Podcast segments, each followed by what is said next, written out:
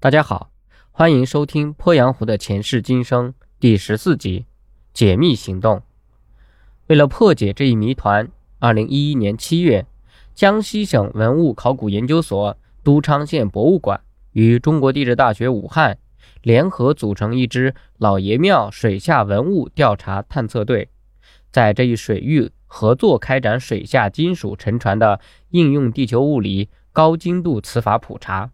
其目的是发现水下沉船，并确认其平面位置。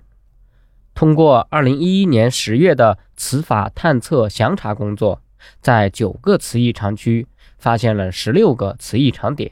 其中六个磁异常点很可能存在古代沉船。2012年8月，国家水下文化遗产保护中心与江西省文物考古研究所抓住鄱阳湖的风水季节。又请天津港湾水运工程有限公司采用声呐探测技术，对鄱阳湖老爷庙水域进行了复查，并对去年发现的十六个磁异常点进行验证，搞清这些磁异常点是否为沉船的遗址。天津港湾水运工程公司采用当今最先进的高精度浅地层剖面仪，对最有可能存在沉船的两个点进行了探测。经过探测，该两处湖底可疑物与前期磁法探测的磁力异常点的位置基本一致，该可疑物可能是沉船。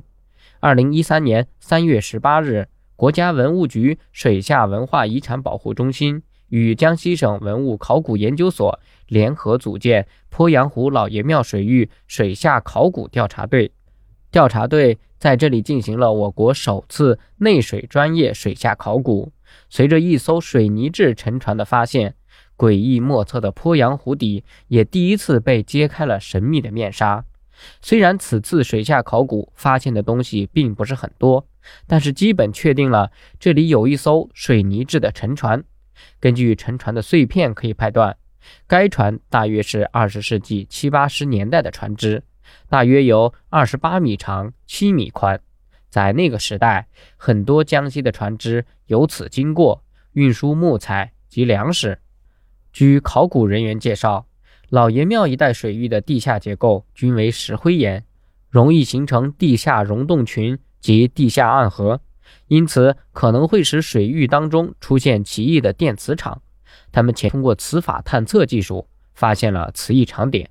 而在这次考古中，他们以磁异常最强烈的地方。作为水下考古勘测点，并成功发现了沉没船只，可以推测船只神秘沉没或许与水下的磁异常有关。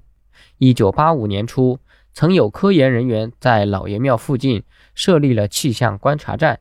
并发现老爷庙水域是鄱阳湖当中的一个气象异常点，